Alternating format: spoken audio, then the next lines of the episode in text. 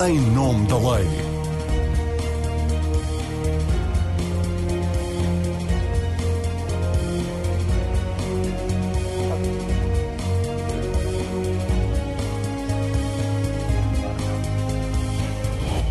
Olá, seja bem-vindo ao Em Nome da Lei. A morte do ucraniano Ior Omeniuk nas instalações do CEF no aeroporto de Lisboa veio precipitar a reforma da Polícia de Fronteiras e fez ressurgir o projeto de fusão das polícias numa força única que agrega PSP, CEF e Polícia Judiciária e, para os mais radicais, também a GNR. Passos Coelho, quando foi Primeiro-Ministro, reconheceu a sobreposição de funções e chegou a anunciar a criação de uma força civil que fundisse a PSP, CEF e Polícia Judiciária e uma Polícia Militar formada pela GNR.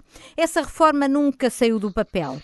Ressurge agora numa versão minimalista, deixando o CEF entregue às questões administrativas e fragmentando as suas competências de investigação para a Polícia Judiciária, para a PSP o controle nos aeroportos e para a GNR as fronteiras marítima e terrestre. Em entrevista esta semana à Rádio Renascença e ao público, o ministro Eduardo Cabrita garantiu que será concretizada também outra medida que consta do programa do governo, a fusão de alguns serviços partilhados entre a PSP e a GNR, o que, segundo alguns, poderá ser um passo tímido em direção à tão polémica fusão das polícias. Uma fusão que António Costa nega pretender executar, mas que tem sido defendida em vários estudos feitos nos últimos anos e que chamam a atenção para a dispersão e sobreposição de funções para a concorrência institucional e para o desperdício dos dinheiros públicos num vasto e extravagante conjunto de forças e serviços de segurança, como lhe chamou o antigo ministro da Administração Interna e coordenador de um dos estudos, Nuno Severiano Teixeira. É de tudo isto que vamos falar na edição de hoje do Em Nome da Lei. São nossos convidados o bastonário da Ordem dos Advogados, Menezes Leitão, o presidente do Observatório de Segurança, Criminalidade Organizada e Terrorismo, António Nunes, o deputado e vice-presidente do PSD, André Coelho Lima, o presidente do Sindicato dos Inspectores do CEF, Acácio Pereira, e o novo presidente da Associação Sindical dos Profissionais de Polícia, Paulo Santos. Sejam bem-vindos. Obrigado pela vossa presença. António Nunes, comece por si. Esta reforma do CEF, que será anunciada em janeiro e avançará, segundo disse o ministro, no primeiro semestre do próximo ano, parece-lhe a solução adequada, deixar ao CEF apenas as competências administrativas e retirar-lhe as policiais, fragmentando-as pela PJ, PSP, GNR?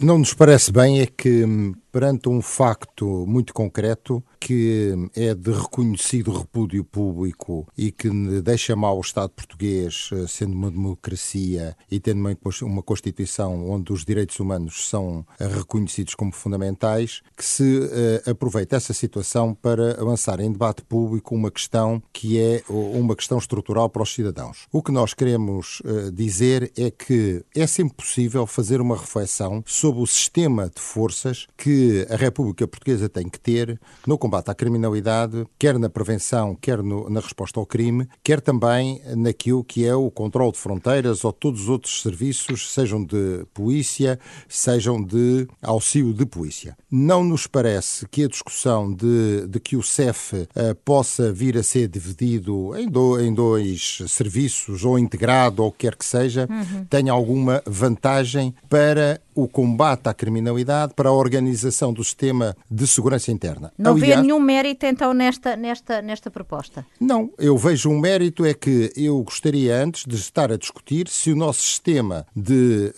de serviços e forças de segurança é o adequado ou não para eh, responder a uma situação que é a garantia da segurança de todos nós, que os cidadãos portugueses e os estrangeiros que vivem em Portugal tenham a garantia de ter um sentimento de segurança e que se sintam seguros. Isso uhum. sim é que interessa, uh, digamos, ao Estado. Uhum. O estar a discutir um, casuisticamente, pontualmente, um, sobre um determinado facto, a extinção ou não de um determinado serviço, seja o CEF, seja outro qualquer, porque podíamos colocar aqui em questão porque é que não se aproveita a situação para se voltar a discutir se nós devemos ter uma polícia marítima e uma Guarda Nacional Republicana como unidade de controle costeiro. Uhum. Ou seja, ou porque é que há 17 ou 18 ou 20 um, instituições uh, que têm competências de investigação criminal. Portanto, todo este quadro do sistema de forças e serviços de segurança, de investigação criminal, mas do ponto de vista de garantir ao cidadão a sua segurança, é que nos interessa discutir. Portanto, acha naturalmente... que esta reforma é uma espécie de pense rápido para estancar para estancar a polémica? Eu acho que não é. Eh, é eu, eu, diria que esta, esta reforma a existir ou a verificar-se nunca será uma reforma. Será uma atitude que está na competência do governo, que tem toda a competência e legitimidade para o poder fazer. Não sei se os cidadãos uh, vão ganhar com isso e se a segurança do país fica melhorada.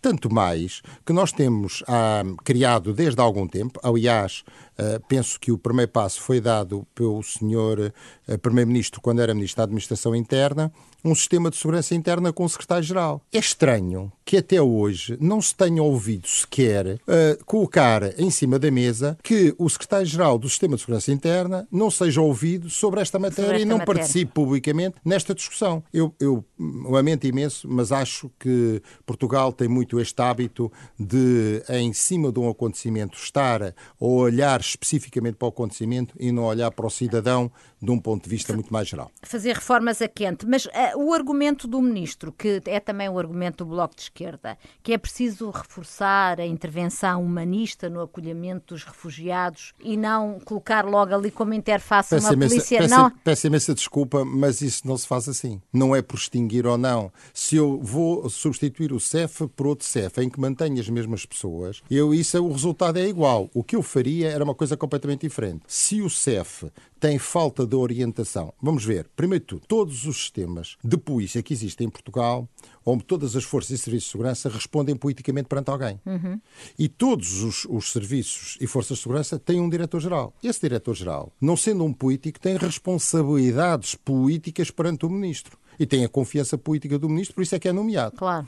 E, portanto, perante essa circunstância, o que há por eventualmente eh, fazer é reformar o CEF, mas por dentro, ou as outras polícias. Porque, repara, agressões, nós já as vimos em todo o lado. Não estamos aqui a defender estas, hum. estamos a dizer que é preciso é haver um maior controle. Aquilo que nós entendemos como aquilo que é urgentíssimo é que a atuação das nossas forças de serviço de segurança seja mais transparentes, que haja auditorias, que haja sindicâncias, que sempre que há um acontecimento que é contra aquilo que é os direitos individuais e aquilo que a Constituição nos dá, que nós devemos ter um processo transparente de aquilo que os ingleses ou os anglo-saxónicos chamam de accountability. E o nosso Estado é pouca accountability. Uhum. Eu penso que, mesmo, reparem, quando nós tivemos alguns alertas de algumas entidades, como a Provedoria de Justiça, Justiça não, não, não se teve em devida conta ou com a profundidade e a urgência necessária a tomada de medidas. E não é só no CEF, é mesmo nas outras forças uh, de polícia. Sempre que há um alerta desse, a reação é sempre de, defensiva, de desvalorizar o alerta. Pois, mas não devia, para, para, para os mas não devia para a ser, mas não devia ser, pois. devia ser interventiva e colher na sociedade civil, através de, quer das associações, quer das associações de defesa dos cidadãos, quer das próprias organizações socioprofissionais que têm interesse em que os seus profissionais sejam entendidos pelos cidadãos como exemplares, participem nessas auditorias, nessas sindicâncias, nessas essas avaliações anuais para que perante um determinado facto, não se deixe crescer até ao momento em que nós, infelizmente, temos agora que lamentar profundamente uma morte injustificada. Claro. Menezes Leitão, a Ordem dos Advogados foi uma das entidades que veio a público, na sequência da morte ocorrida nas instalações do CEF, pedir uma reforma profunda do Serviço de Estrangeiros e Fronteiras. As intenções anunciadas pelo Ministro da Administração Interna uh, chegam, do seu ponto de vista, ou vão no caminho certo? Não, eh, claro que não. Eh, o que eu diria relativamente a estas medidas é que me pareceu que estas propostas foram eh, praticamente muito mal preparadas em termos de reação a um assunto que foi gravíssimo e que deveria ter tido uma reação adequada em termos de, em primeiro lugar, proteger os cidadãos que aqui chegam e, em segundo lugar, garantir de, de facto a justiça nestes casos. O que é que nós vimos? Vimos que surgiu uma tentativa de aproveitamento que me pareceu bastante grave de uma polícia para absorver outra. Portanto, ou seja, que isto pareceu de facto uma situação que achamos de extrema gravidade, neste caso, porque não se pode aproveitar uma situação de fragilidade de uma instituição para depois vir outra dizer não, mas nós ficamos com ela e, portanto, já está o assunto resolvido. Quando, obviamente, que nada disto serviria, porque nós recentemente tivemos a publicação do relatório do Comitê Europeu para a Prevenção da Tortura e que, curiosamente, visitou várias forças policiais, uhum. não visitou o Serviço de Estrangeiros e Fronteiras e fez denúncias gravíssimas sobre casos de brutalidade policial ocorrida nas nossas quadras e de ataques xenófobos e fez uma recomendação muito importante e que me parece, eh, como bastonário da Ordem dos Advogados, que é que deve ser acatada, é que quando sempre que há qualquer detenção é necessário imediatamente chamar um, um, um advogado. Isso é que me parece que infelizmente não ocorre em muitas situações. E eh, grande parte do que ocorreu no Serviço de Estrangeiros e Fronteiras talvez devesse resultar desta situação, porque se tivesse sido chamado, quando é recusada a entrada a um cidadão, e neste caso, vamos ser eh, sinceros, um cidadão a quem seja recusada a entrada está detido. Portanto, uhum. ou seja, é a situação que existe aqui. Não tem para onde ir. Portanto, claro. se não tem para onde ir, está detido. É uma, uma tensão de facto. É, no é? fundo, uma pois. tensão. E para esse efeito, se uma pessoa está detida, tem que ter imediatamente um advogado a quem ter acesso. Se, nós, se este cidadão tivesse imediatamente sido chamado um, um, um advogado para apoiar a situação em que estava, com certeza que não estaria eh, nestas questões. Provavelmente, talvez tudo isto se pudesse ter evitado. Mas agora esse problema está resolvido agora neste parece, neste momento que nós já temos o protocolo e já temos também uma proposta de discussão do protocolo. Estamos a ultimar, eh, depois da última comunicação que foi feita uh, há dois dias do uh, Serviço de Estrangeiros e Fronteiras, após o ofício que dirigia ao Sr. Ministro da Administração Interna, em poder ter os advogados de escala nos uh, aeroportos. Porque o que até agora se passava nos Serviços Estrangeiros e Fronteiras era de facto muito grave nisto, porque não apenas nas instalações aeroportuárias, mas também, por exemplo, nos, nas instalações do, do CEF exteriores, como sucede, por exemplo, a Avenida de António Augusto de Aguiar, onde está também a delegação do CEF, acontecia que chegavam os cidadãos acompanhados por advogados e diziam que, devido à pandemia, o advogado tinha guardado uma sala ao lado e o cidadão é que tinha que estar em frente aos inspectores e é assinar os papéis todos que se colocam nisto. E tivemos muitas queixas de colegas relativamente a esta situação e depois viemos dizer, não, mas isto não é intervenção do CEF, é da ANA, mas nós não estamos a falar, nestes casos, do próprio aeroporto, estamos a falar de instalações do Serviço de Estrangeiros e Fronteiras a quem é recusada a assistência por advogado. Relativamente a cidadãos que, sendo estrangeiros, que nada conhecem do nosso país, da nossa cultura, nada da nossa língua, podem assinar eh, do, claro. documentos com muita facilidade em que lhes colocam eh, uma série de questões com grande eh, gravidade, mesmo nos aeroportos. Nós temos tido denúncias ainda hoje inquirir junto a alguns colegas que trabalham nesta área e diziam o seguinte: nós chegamos a ter o caso de um cidadão brasileiro que foi detido numa noite. Eu fui avisado até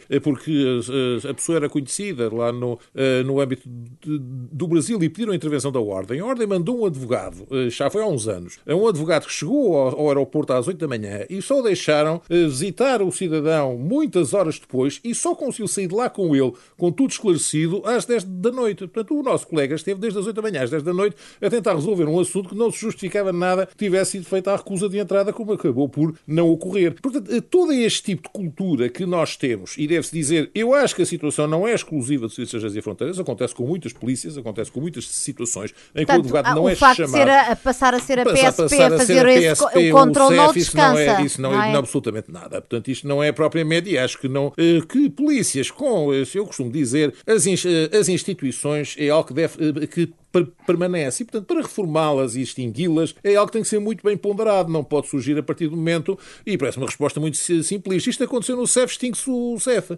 Isto é um absurdo. Portanto, ou seja, qual é esse tipo de resposta? Não. O que é necessário, se de facto uma polícia pode funcionar mais articulada ou menos articulada, de uma forma ou de outra, isso pode ser estudado. Mas não tem a ver com uma situação destas. O que tem a ver, naturalmente, é averiguar o que se passou, punir os responsáveis e garantir que nada disto se possa voltar a passar. Mas isso faz com um controle que não é de, não deriva de uma fusão policial ou de uma situação mais alta. Não, eh, resolve-se precisamente, em primeiro lugar, garantindo que qualquer cidadão tem o apoio jurídico que precisa em qualquer esquadra policial e não apenas no Serviço de Estrangeiros e Fronteiras. E, em segundo lugar, eh, que, de facto, haja uma efetiva fiscalização e controle para este efeito. Porque grande parte do que existe neste âmbito é a situação de, de sensação de impunidade. Porque isso deve dizer, seja qual for a estrutura em que as pessoas se integram, se as pessoas se sentem que têm as costas quentes e que podem praticar certo tipo de atitudes sem que haja uma imediata punição eh, com consequências graves, naturalmente que não interessa se estamos numa polícia nacional ou numa polícia que se queiramos chamar, o que interessa de facto é que não há efetivamente esse controle. E aí talvez o que nos temos de perguntar é, eh, nem é tanto, a meu ver, a própria estrutura policial, mas os órgãos de fiscalização da própria polícia. Portanto, ou seja, em primeiro lugar, os próprios advogados a apoiar. Em segundo lugar, controle da Inspeção-Geral da Administração Interna. Houve há fiscalizações, controle pelo Ministério Público. Estão a ser processados. Em que tempo estão a ser julgados os processos? Tudo isto foram perguntas que, curiosamente, o Comitê Europeu para a Prevenção da Tortura fez. E o Governo até publicou a sua resposta, mas foi uma resposta muito uh, insuficiente, a meu ver, quanto a estes casos. E daí, uhum. por isso é que me parece que uh, o assunto está a ser abordado de uma perspectiva totalmente errada. Uhum. E eu acho que está a ser usado aqui algo que me parece muito preocupante, que é aproveitar este caso para que uh, algumas uh, instituição ganhe relativamente a outra, uh, e não é isto que um governo pode permitir. Uhum. Uma coisa que queríamos dizer, não, olha, o CEF eh, apanhou-se neste sadista agora debaixo de fogo, aproveitamos para o, o, absorver. Isto é a última coisa que pode ocorrer e eu acho que isto, uh, ocorrendo sequer uma situação deste género, eu acho que é muito preocupante. Uh, embora embora a ideia esteja de facto no, no, no, no programa do governo. Tá, um... Mas uh, o programa do governo não é executado a propósito de uma cidadão, de um, de um cidadão ter obtido este, ter infelizmente falecido nestas circunstâncias terríveis que existiram. O, o, o, programa do governo é executado tranquilamente, em grupos de trabalho, em discussões, não é por isso simplesmente aparecer com uma situação deste género e devo dizer que me preocupa muito eh, que não haja fundamentação suficiente para estarem a ser adotadas medidas destas. Porque, uhum. e devo dizer, e, e não, não fique tranquilo. Própria... Provavelmente, e, e provavelmente acham... derivou das situações de estarem meses, para não dizer anos, a cidadãos uh, não nacionais a requerer a sua permanência no território e a serem ouvidos 8, e 9 e 10 meses depois. Uhum. Que é completamente também, diferente. Também, também. E... Nós temos casos é de, desesperos, de desespero de advogados que dizem que estão, os seus cidadãos estão à espera, eh, os seus clientes estão à espera para receber as, as indicações do desfecho dos seus processos e não têm indicação neste caso. E não, e não há, naturalmente, nenhuma eh, fusão que possa resolver esta questão. Tudo isto se resolve com mais funcionários, com uma gestão mais adequada. Penso que a ideia de suprimir funcionários, que é sempre o resultado resultado de uma fusão, eh, pode vir, pelo contrário, a, a, gerar ainda mais entropia no sistema que já existe. A Cássio Pereira, presidente do Sindicato dos Inspectores do CEF, reagiram muito mal à ideia da fusão do CEF com a PSP, proposta por Magina da Silva, o diretor da PSP, e que ele veio depois clarificar dizendo que era apenas uma opinião pessoal. A solução que agora foi revelada pelo ministro Eduardo Cabrita e de que temos estado aqui a falar, como é que a vê? Uh, não se trata de uma reação má, nós tivemos à proposta do, do, Sr. Diretor Nacional da Polícia de Segurança Pública, trata-se da reação adequada, porque naturalmente não seria expectável que esse tipo de declarações fossem proferidas. O importa aqui dizer, eu quase subscrevia, disse o Presidente do e o Sr. Bastonário da Ordem dos Advogados, quer dizer, uh, sou inteiramente de acordo. Agora, Inclusivamente uma... em relação às críticas que fizeram ao processo da falta de transparências e das dificuldades de acesso dos, dos advogados aos cidadãos que tentam entrar no nosso país? Também eh, subscreve uh, essa parte? Completamente, completamente de acordo. Agora, uh, importa aqui dizer uma coisa. A questão da, da fusão ou da extinção do CEF não está no programa de governo. Eu fui ler bem o programa de governo, está lá é a separação de funções. É uma coisa bem distinta. Agora, o que importa aqui dizer é que a declaração faz fé é do Sr. Primeiro-Ministro e tem uma virtude assinalável. Portanto, foi um ponto final à ideia de fusão de polícia. Uhum. Não seria, não seria sensato começarmos a construir asa pelo topo. Qualquer sistema, qualquer sistema deve ser pensado no lugar próprio, no meu entender, nesta, nesta matéria, é a Assembleia da República e não o Governo. Depois dizer, nós, eh, quando se fala no CEF, atribui-se uma responsabilidade a todo o CEF e eh, normalmente pensa -se sempre nos inspectores. Naturalmente, os inspectores são o rosto visível do CEF, mas eh, há uma parte do trabalho que não é feita pelos inspectores. Eu dou o exemplo da guarda de detidos no, no, no centro de instalação temporária é feito por uma empresa privada, no caso é a Prestivel. Dou o exemplo também do atendimento da, recolha de dados biométricos para emissão de documentos, é feita pelo pessoal do setor administrativo. Portanto, há todo um conjunto de situações que são atribuídas a uma única, a uma única a ACE, mas têm que ser atribuídas ao CEF. Mas, ó, Cássio Pereira, deixe-me só clarificar aqui só, este ponto. Sim. O CEF tem sido um serviço, ao longo dos anos, que viveu sempre com dificuldades de meios. Meios humanos, meios materiais. E se nós pensarmos, uh, nós temos denunciado publicamente a falta de inspectores. Estes inspectores começaram agora a ser admitidos com alguma regularidade. Mas nós não temos uma carreira de vigilância e segurança, não temos uma carreira de apoio. No fundo, temos funcionários administrativos normais e uh, normalmente têm dificuldade em ser fixados lá porque o trabalho é muito. Há todo um conjunto de situações e, e também o seguinte, nós defendemos desde há muito a criação de uma escola para o CEF que permita dar formação e criar mecanismos de controle. E não houve essa vontade. Portanto, não venham agora atribuir responsabilidades aos funcionários para as quais eles não têm responsabilidade absolutamente nenhuma. Mas, que, mas, é mas, mas oh, oh, Cássio Pereira, que responsabilidades é que têm sido atribuídas aos funcionários? Está aqui em causa o comportamento de três inspectores, e são três inspectores, não é?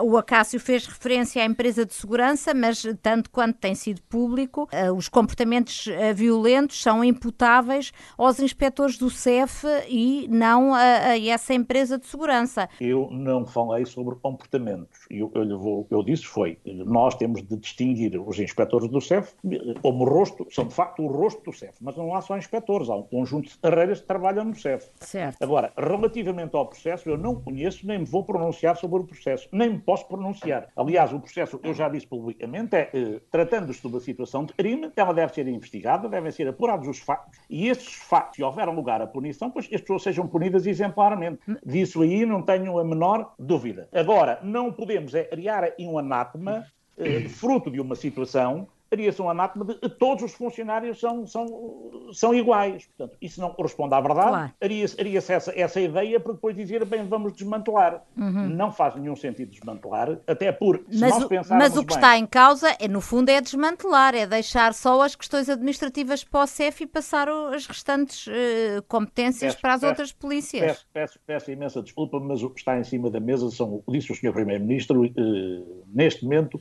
não há nem fusões nem extinções. Uh, e o Estado do programa de governo é uma separação clara das funções administrativas das funções policiais. É Sendo isso, que essas são atribuídas a outras polícias, à PSP, à PJ e à GNR. Não é isso, não é isso. É o meio das declarações que foram, foram proferidas. Portanto, do, do ministro Eduardo falar, Cabrita, não é isso que estamos retira? A falar, estamos a falar em, cenários e, portanto, não é isso. É o meio das declarações do, do, do Sr. Ministro. Eu tenho que fazer fé que são as declarações do Sr. Primeiro-Ministro e dizer que, estivermos a falar de uma qual era a alteração ao sistema, à arquitetura do sistema de segurança, esse, essa arquitetura é uma competência eh, da Assembleia da República não do Governo. Claro, e por isso eu convidei o deputado do, do, do PSD e mais à frente já irei uh, falar com ele, mas eu gostava só que esclarecesse aqui um ponto. Portanto, do, do seu ponto de vista, aquilo que aconteceu uh, em março com uh, o cidadão ucraniano nas instalações do CEF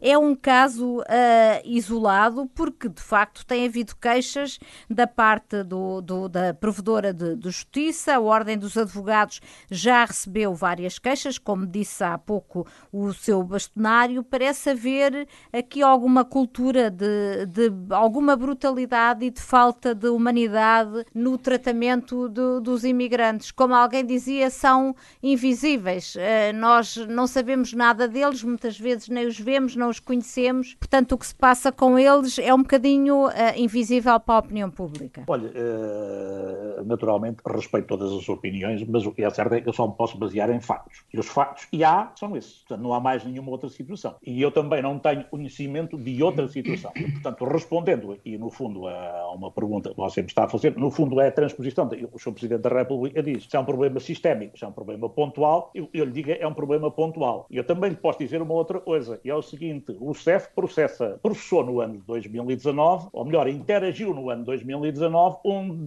20 milhões e 600 mil cidadãos. Uhum. Portanto, eh, eu pergunto qual é a outra polícia interagiu com 20 milhões e 600 mil cidadãos. E se estivermos a falar, e isto não desculpa nenhum dos anos, se estivermos a falar do rácio, temos um rácio baixíssimo. Portanto, temos que ter atenção a uma série de, de, de fatores e não podemos uh, generalizar de maneira nenhuma. Uhum. Paulo Santos, uh, como é que o maior e o mais antigo sindicato da PSP, julgo eu, vê uh, esta reforma em relação ao Que, uh, a fazer fé naquilo que se percebe do que foi dito pelo, pelo ministro Eduardo Cabrita, trará mais competências para a PSP. Haverá vantagem que seja a PSP e não o CEF a fazer o controle da nossa fronteira aérea? Muito boa tarde, obrigado pelo convite. Eh, antes de mais, isso me permite deixar aqui uma nota de repúdio por todos os episódios que venham denegrir um conjunto de profissionais e dizer que todos os episódios devem ser escrutinados ao limite. Demonstrar também a solidariedade para com o pessoal do CEF pela forma como está a ser abordada eh, esta alteração, ou eventual alteração no funcionamento da sua própria instituição,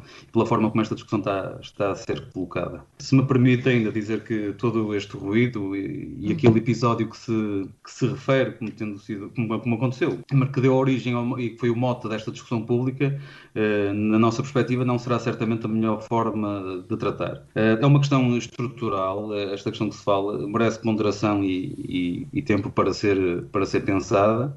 Creio que os, que os representantes dos trabalhadores, no caso do, dos sindicatos e das organizações sindicais e da parte da ASP, deveriam ser chamados a dar os contributos, uma vez que são, são estruturas que conhecem bem a realidade das organizações e, e no caso da PSP, a haver eventuais alterações, deveriam ser chamados para se pronunciarem, uma vez que conhecem os anseios, as expectativas do pessoal e conhecem o funcionamento interno da, das instituições. Relativamente à, à questão do modelo, e, e, nem me parece que isto, que isto esteja em discussão, como acabou de dizer o Acácio há pouco, uh, parece-me que estamos a falar de algo que não corresponde àquilo que no concreto vai acontecer ou irá acontecer, porque no início falou-se de eventuais reestruturações muito profundas, mas aquilo que me parece que vai acontecer é algo mais, mais simples e não tanto como aquilo que se tem, tem falado aí na, na praça pública. Eh, é verdade que já se fala em alterações do modelo de policiamento e do, e de, do sistema de segurança interna há alguns anos esta parte, mas uh, não creio que aquilo que esteja anunciado seja algo que, que se traduza naquilo que tem sido veiculado pela, pela comunicação social. Uhum. Uh, ainda assim, permita-me dizer que corroboro da, daquilo que já foi dito uh, relativamente a erros que eventualmente uma organização possa ter. Eu acredito que aquilo que deve acontecer é atacar esses erros por forma a retificá-los, uh, não colocando uma instituição em causa apenas por um eventual erro que tenha surgido, porque qualquer dia não temos instituições, sempre que há um, um erro que, que, essa instituição se pretenda anular. No entanto, uhum. também não me parece que seja isso que, uhum. que que, esteja em causa. Já agora, também eh, deixar uma nota que todas as reestruturações que nos últimos anos, eh, e no caso da PSP, que é aquele que, que me posso pronunciar, todas as reestruturações que foram feitas traduziram sempre no mesmo, ou seja, sobrecarga de trabalho para os profissionais e eh, não, a não correspondente ou não correspondente apetrechamento de meios para que, esse, eh, que essa reestruturação tenha alguma, alguma eficiência e isto respondendo, respondendo um pouco à questão que me colocou. Então quer dizer que para pior, está, já, para pior já basta assim, no fundo está a dizer.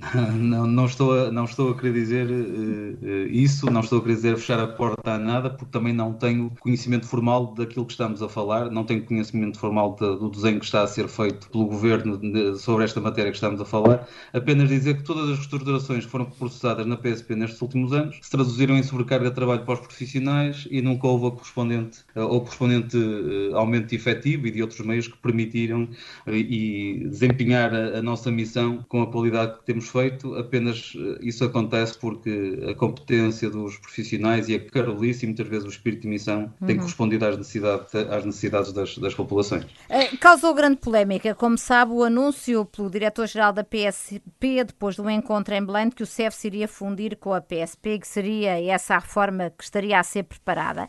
Magina da Silva disse depois de, que estava apenas a exprimir a sua opinião pessoal, depois de ter sido chamado ao gabinete do Ministro da Administração Interna. Acha que o diretor-geral da PSP tem a sua autoridade diminuída depois do que aconteceu perante a tutela e também perante a instituição que dirige? Eh, eu, eu percebo a, a pertinência da, da, questão, no entanto, eu preferiria não tecer qualquer comentário relativamente às declarações do seu diretor nacional uh, na audiência que esteve com o Sr. Presidente da República. Uhum. Uh, André Coelho Lima, vice-presidente do PSD, o líder do seu partido disse que a morte que ocorreu nas instalações do CEF em Lisboa não é a razão para fazer uma reforma um, desta força de segurança. Isto significa que a bancada social-democrata se opõe a esta ideia de que o CEF fique uh, com competências administrativas e as policiais sejam distribuídas pela PJ, PSP e GNR? A questão que me coloca tem uma resposta mais alargada, não é? Mas eu não vou fugir a ela porque percebo que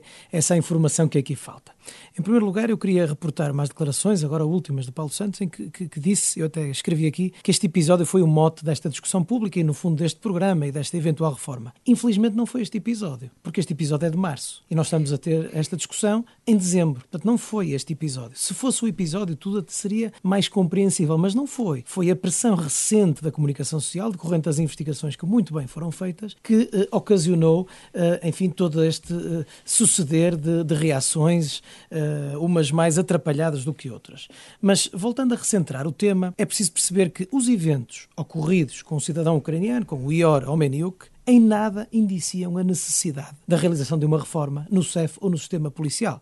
Até porque, se uh, uh, fôssemos admitir que estes eventos têm alguma coisa a ver com a necessidade de reformas, isso seria reconhecer que os eventos ocorridos não resultaram de um ato casual de brutalidade, mas sim de uma prática institucionalizada. Eu penso que ninguém, no seu perfeito juízo, quer admitir uma tal coisa. E, portanto, mas ouça, quando, quando se fala em colocar um botão de pânico nas instalações, é isto um é a assunção de isto que é... estamos com, com uma força que representa é um perigo para o cidadão. Sucessão de infelicidades. E vêm todas do mesmo protagonista que é o governo, que é o Ministério da Administração Interna. Ou seja, é o próprio Ministério Ministério que, sem se dar conta, dá sinais de pânico para a população de que só um botão de pânico ou, ou enfim, ou uma reforma, quando todos queremos acreditar que isto é um eu ato queria... isolado, não é? Enfim. Eu gostava de fazer uma, uma, uma interferência na questão do botão de pânico. Depois. Diga a Cássio Pereira, eu já, eu já retomo, André Coelho Lima, sim, sim. já retomo. Diga, diga rápido, André. Relativamente ao, ao botão de pânico, essa questão, uh, do meu ponto de vista, terá de ser analisada numa outra perspectiva. O botão de pânico eh, está-se a fazer uma tempestade num copo d'água. O botão de pânico não é para fazer o alarme de que um inspetor o está a agredir. O botão de pânico, e vamos e desmistificar isto, o botão de pânico é para uma situação de emergência. O botão de pânico foi, existe, está em a sua existência materializada num primeiro documento de 2015, assinado pela senhora ministra, pela ministra de então, a doutora Anabela Rodrigues, hum. do regulamento das cidadãos em celas da PSP, da GNR e do CEF. E se a memória não me falha, no seu artigo 4 e número 7 ou número 9, diz taxativamente, falam lá do botão de emergência quando os indivíduos estão sozinhos. Ora bem, este botão de pânico está dentro de um quarto eh, cuja porta abre para fora. Portanto, se a porta abre para fora, é uma, é uma porta, não é uma cela, mas é quase uma cela. Portanto, se a pessoa tem um ataque cardíaco, tem uma, uma dor, tem alguma coisa, ou me chama o agente que está cá fora, ou o inspetor, é através do botão. Portanto, essa questão do botão de pânico, perdoem-me, e eu estou, mas, estou a dizer corrente. Mas neste contexto mas, não me parece, em que é anunciado o botão de pânico, não me parece que seja para chamar um inspetor do, do CEF. Nem o INEM. Nem o INEM. Peço, peço, peço imensa desculpa, mas aqui tem que ir, uh, tem que ir independentemente das pessoas gostarem ou não gostarem, mas eu tenho que reposicionar o debate no sítio certo sobre o botão de pânico. E o botão de pânico é uma situação que se destina a questões de salvaguarda da saúde ou de necessidades Mas, ó Cássio, okay. isso, isso não foi explicado nem aos cidadãos, nem a ninguém, e se calhar foi no oportuno momento anunciado. Claro, Exatamente, o anúncio foi agora. Ou agora, não é? Eu, eu sei, eu sei. Eu Estou eu a dizer pela comunicação. Possivelmente. Claro. Se calhar a comunicação foi errada. Foi errada. Muito bem, está claro. Uh, retomo retomo uh, as declarações do André uh, Coelho Lima. Portanto, do ponto de vista do PSD, esta é uma reforma feita de cabeça quente. Exatamente. Aliás,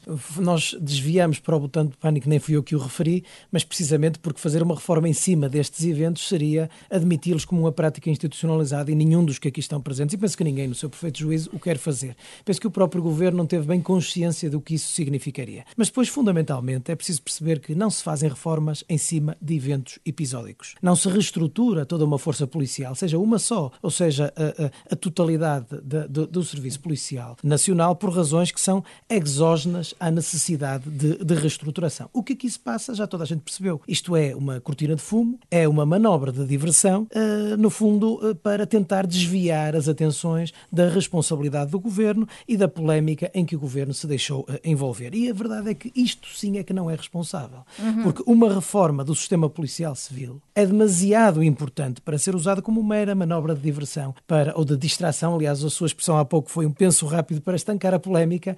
É uma expressão feliz e não pode ser. E, portanto, a posição do PSD, que foi a pergunta que me fez, uh, isto já foi dito ontem pelo Dr. Rui Rio, à saída da audiência com uh, o Presidente da República. O PSD nunca alinhará numa reforma casuística, impensada, impreparada, feita a correr no fundo, sem estar assenta em bases sólidas e numa visão clara para a reorganização do sistema policial nacional e que seja, aliás, assente no diálogo com os agentes, com os stakeholders. Isto nunca. Então, mas deixe-me clarificar. Esta alteração, julgo terá que ir à Assembleia da República, há uma alteração de competências do CEF e obrigará a uma alteração da Lei de Segurança Interna, que é uma lei de valor reforçado, julgo eu, que precisa de uma maioria de dois terços e, portanto, do apoio uhum. do PSD. O PSD diz-me que rejeita esta reforma feita à pressa. Isto significa que o PSD irá aproveitar a oportunidade para voltar a colocar em cima da mesa a ideia de uma reforma alargada e da fusão das polícias, que foi uma ideia uh, que, que, foi defendida pelo PSD de Passos Coelho? Bom, eu penso que uma reforma alargada é algo que deve estar sempre em cima da mesa. Aliás, tanto, tanto assim é que em todas as intervenções deste programa foi dito como sendo algo de necessário. E há várias razões pelas quais isso é necessário e não, não necessariamente a, a, a supressão de funcionários a que penso se referiu uh, uh, o Sr. Bastonário. Ou seja, há a questão da intercomunicabilidade entre forças que não existe de forma capaz e suficiente, como todos sabemos. Há a questão da sobreposição de funções. Ou seja, a, a, questão operacional é o que deve conduzir à realização de uma reforma. E aí as funções não vão desaparecer. As fun... Ou seja, a, a necessidade de existir uma polícia à parte com, uh, com o sistema de carreira à parte, como acontece no CEF face à PSP, ou de todas elas fazerem parte do mesmo enquadramento, é uma outra questão a discutir a seguir. O que me parece claro para todos é a necessidade de uma maior organização do sistema. Ou seja, com as, as funções devidamente separadas, porque há aqui competências especializadas que não são fundíveis. Nós temos que ter consciência, eh, designadamente do CEF, que estamos aqui a falar. Sim. Ao nível fronteiriço e de comunicação internacional, nós somos, temos as fronteiras nacionais e temos as fronteiras fronteira Schengen. Ou seja, a, a quantidade de, de, de, experiência, não é? De, de, empirismo que existe no CEF não é eh, fundido assim eh, como que por milagre. Isto é, uma reforma que a fazer-se tem que ser de largo espectro e com enormíssima responsabilidade. Ou seja, dizendo assim, não pode ser uma coisa que vai ser apresentada a meio de janeiro, como se comprometeu o governo. Nós estamos a meio de dezembro. O governo compromete-se que, em pleno período de campanha eleitoral para as eleições presidenciais, vai apresentar uma reforma que deveria, se for séria, ter a ambição de, de facto, reestruturar o sistema policial civil nacional. Isto não se faz do pé para a mão, não se faz num mês. Faz-se com sentido de responsabilidade, faz-se com negociação uh, partidária, faz-se com negociação com os sindicatos, faz-se ouvindo pode as forças ser, pode ser o momento, esta pode ser uma oportunidade para avançar com essa reforma? Este ah, é, momento, iniciar essa discussão? Este momento, como se percebe, está inquinado por uma série de questões que estão a desviar-nos do essencial. Ou seja, às tantas, uh, nesta, este era o mote para este programa, e aliás felicitou por isso, mas já estamos a discutir botão de pânico, declarações do Diretor Nacional da, da Polícia de Segurança Pública, ou seja, já estamos a discutir questões que verdadeiramente não devem uh, entrar numa discussão séria e responsável sobre a reforma do Sistema Policial Nacional. Mas acha que é possível que uh, no próximo ano essa discussão ocorra? Naturalmente que é possível que no próximo ano, enfim, ou no, em tempos subsequentes que não estejam uh, sob pressão mediática, se, se deva ter esta discussão. É, uhum. é possível e, aliás, devo acrescentar que é desejável. Uhum. O, o, ministro Eduardo Cabrita, uh, afastando a ideia de fusões entre polícias, prometeu uma gradual fusão de tudo o que são serviços de suporte da GNR e da PSP, com as duas polícias, no entanto, a caminharem e a, a, no, sentido, no seu sentido identitário, a PSP como polícia urbana e a GNR a, atuar fora hum, das cidades. António Nunes, o que é que lhe parece? Poderá ser aqui o embrião da fusão uh, ou, ou acha que isto é uma coisa. Se for, está errado. Nós percebemos que pode haver serviços partilhados no sentido de que as tarefas hum, de recursos humanos, de logística, de aquisição de material, aquisição de, de armamento possam estar, eh, digamos, num, num, num, num serviço partilhado partilhado. Não sei se é muito funcional, mas admitamos isso como possível. Agora, há uma discussão do sistema de, de serviço e forças de segurança que é importante fazer e que acabou por dizer que temos uma polícia urbana e uma polícia para, para fora das cidades. E isso é que está errado. Eu já defendi há muitos anos, até numa tese, em que o, o sucesso e aquilo que se passou na Europa foi muito isto, foi olhar para as questões da prevenção e da criminalidade e perceber como é que nós podemos ter uma polícia de proximidade, de contacto permanente com os cidadãos, de autoconfiança dos cidadãos. E quer a GNR, quer a PSP tem uma série de programas que vão nesse sentido, que foram criados especificamente para isso. E, por outro lado, não compreendemos que funções iguais sejam exercidas por forças diferentes só porque uma está localizada numa. Por exemplo, a lhe dar um exemplo muito concreto, em, no Conselho de Cascais, Alcabidez está sob a tutela da GNR e os restantes freguesias estão sob a PSP. Ou em Sintra, a mesma coisa. Ou seja, estas questões é que me parecem que devem ser discutidas. E isso passa pelo sistema de organização, como disse o senhor deputado é muito bem, daquilo que é o que é que nós temos que fazer para ter polícias mais eficientes, mais eficazes e mais ligadas aos cidadãos, por forma a que não faltem meios. Pode-se discutir, por exemplo, se tem que haver academias de polícia diferenciadas ou conjuntas, se tem ou não o que haver... CEF, olhem para o exemplo do CEF, que tem a mesma escola para magistrados judiciais e para claro, magistrados do Ministério uh, tudo Público. Tudo se pode discutir. Agora, aquilo que nós defendemos é que tem que ser colocado em cima da mesa em determinado momento uh, e convocar todos os interessados, que vão desde os partidos políticos, aos cidadãos, aos trabalhadores e aos diretores de cada uma das organizações, têm que ser convocados para dar o seu parecer para termos uma situação de reforma. Houve vários países da Europa que fizeram essa reforma. A Bélgica fez, Espanha fez, França fez, e nós podemos beber uh, uh, aquilo que correu de bem e de mal. Porque uhum. estas reformas que são feitas a correr, normalmente e sem o acordo, digamos, de todos os stakeholders, especialmente na Assembleia da República, corre o risco de amanhã mudarmos o governo e mudamos outra vez claro, o sistema de forças. Claro. Isso é impraticável para o cidadão, que não é só o cidadão eleitor, é o cidadão contribuinte. Contribuinte, exatamente. Ora bem, e portanto este, esta questão tem que ser sempre colocada. Não é só ser cidadão, é cidadão eleitor e cidadão contribuinte. Claro. Menezes Leitão, a, a Ordem disse sempre que a reforma do CEF por si não chegava, era preciso uma reforma uh, mais alargada. Vê condições para no próximo ano uh, a Assembleia da República poder avançar nesse sentido? Eu vejo sempre essas condições, desde que naturalmente haja capacidade para fazer o que deve ser feito. E deve-se dizer que vejo esta perspectiva do que foi anunciado uh, de uma formulação errada, porque o que me pareceu desde o início é que nós estamos aqui a falar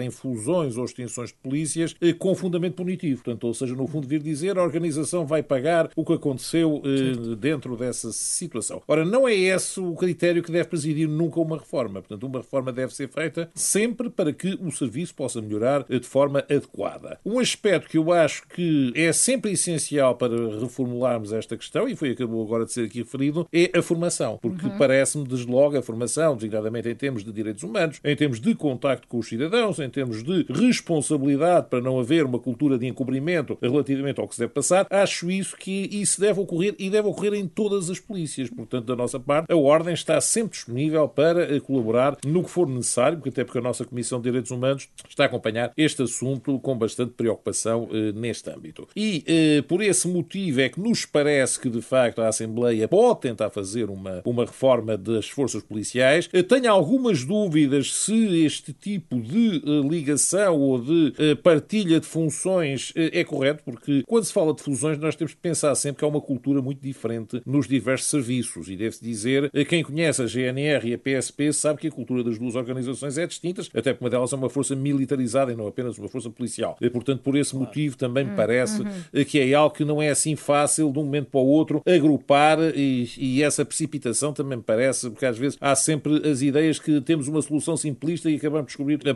pólvora e, e, e não temos eh, esta indicação. Mas por isso o que me parece é de facto que o problema tem que ser visto relativamente a todas as forças policiais e acho que mais do que propriamente um problema de estrutura ou de reorganização ou de uh, ligação entre as forças policiais, é um problema da formação dos nossos polícias. E isso é que me parece que de facto a questão que tem que ser estabelecida deste âmbito e uma escola de polícia que permita estabelecer estas indicações pode vir a ser de facto uma situação que a meu ver, é onde um dos aspectos me parece decisivo, e já que se falou do Centro de Estudos Judiciários, uma das questões que surgiu do Centro de Estudos Judiciários, precisamente na formação, é que muitos magistrados não estavam sensibilizados para as questões de direito constitucional, porque eh, colocavam-se, neste caso, nos eh, tribunais e onde surgiam as questões de direito constitucional não eram necessariamente abordadas. E o que se passou foi que passou a haver no SES uma formação nas questões de direito constitucional. Aqui também parece que nas polícias tem que haver uma formação nos direitos humanos eh, e neste quadro de, para estabelecer a proteção adequada.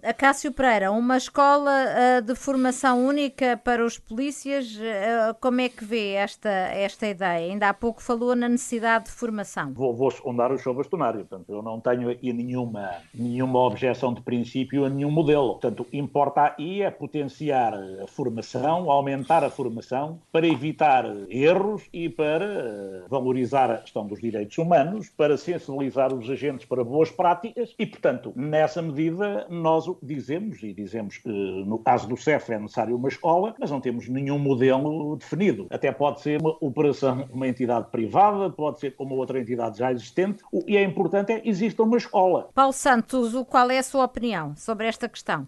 Sim, já se falou de, de muita coisa. Pedia-lhe esta questão de uma, da, das necessidades de formação e desta ideia de uma escola de formação única. Sim, também não temos uma ideia fixa sobre essa matéria. No entanto, a formação é sempre importante e, aliás, faz parte da, daquilo que, foram, que são as reivindicações que a ASP tem colocado como pertinentes. A, a, formação não só nos cursos eh, que são dados para a formação de agentes, chefes ou, ou oficiais, mas também uma formação constante durante a, eh, a vida profissional de todos os profissionais, uma vez que os contextos, por vezes, alteram-se e é necessário que essas formações, principalmente no campo dos direitos humanos, para não ficarmos só com a formação técnica ou física, mas é muito importante que a formação dos direitos humanos seja, seja constante eh, neste campo. A ASP, desse ponto de vista, partilha dessas necessidades e, aliás, acho que faz todo sentido haver uma, uma, um ajuste uh, nesse sentido. Uhum. Permitam-me só dizer que, também relativamente ao modelo, há pouco se falou, eu ainda, ainda questiono hoje, uh, por que razão, no, no, no, seio da PSP, existe um Instituto de Ciências Policiais, onde são formados os senhores oficiais, e depois existe a Escola Prática de Polícia, onde são formados os agentes da PSP e os chefes da PSP. Questiona-se por que razão não há aqui uma, uma junção desses dois estabelecimentos de ensino, apesar de, de conhecermos a especificidade de cada um, mas podia ser, ser dado um passo para que só um instituto, depois respeitando a especificidade de cada classe, eh, fosse só feito essa toda a formação da classe policial,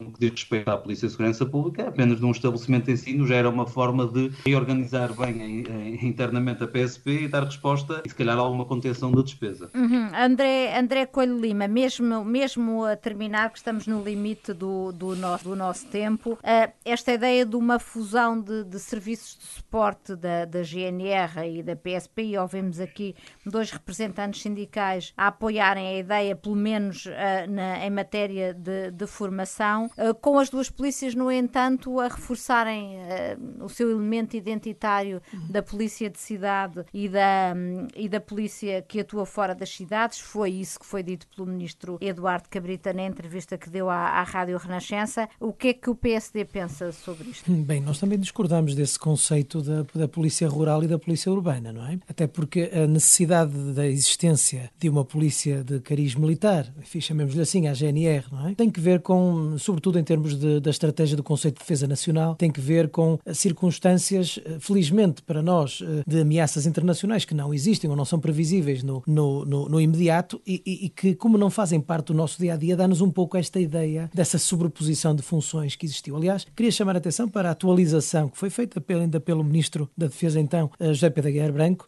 pela atualização do conceito estratégico de defesa nacional, incorporando precisamente as intervenções civis. Porquê? E precisamente porque hoje em dia há uma transversalidade das ameaças, ou seja, as ameaças internacionais não, é, não existem ameaças que separem propriamente aquilo que é a defesa nacional daquilo que é a segurança uhum. interna. São áreas cada vez, são vasos cada vez mais comunicantes. Só dizer-lhe isto que, que, era importante e para terminar. O, o, PSD, como viu desde o início, não alinhou em pedidos de demissão do ministro, embora tivessem circulado um pouco por toda a comunicação social. Mas há algo que eu quero uh, aqui dizer, porque isso compete ao primeiro-ministro aferir. Aquilo que nos parece absolutamente manifesto é que o Dr. Eduardo Cabrita, como ministro da Administração Interna, não detém já, isso sim, a autoridade política e até a respeitabilidade institucional para poder tomar em mãos um projeto desta natureza. Há pouco falou, a expressão foi sua, de autoridade diminuída, eventualmente, do, do, do Diretor Nacional da Polícia de Segurança Pública. Essa questão também se coloca ao nível do grande responsável político se estamos a falar de grandes reformas como aqui estivemos e muito bem a discutir neste programa. Uhum. Muito bem, o Em Nome da Lei fica por aqui. Regressamos no dia 9 de janeiro por causa da programação de Natal. Tenham um Natal muito feliz e que o próximo ano lhe traga, nos traga a todos uma nova esperança.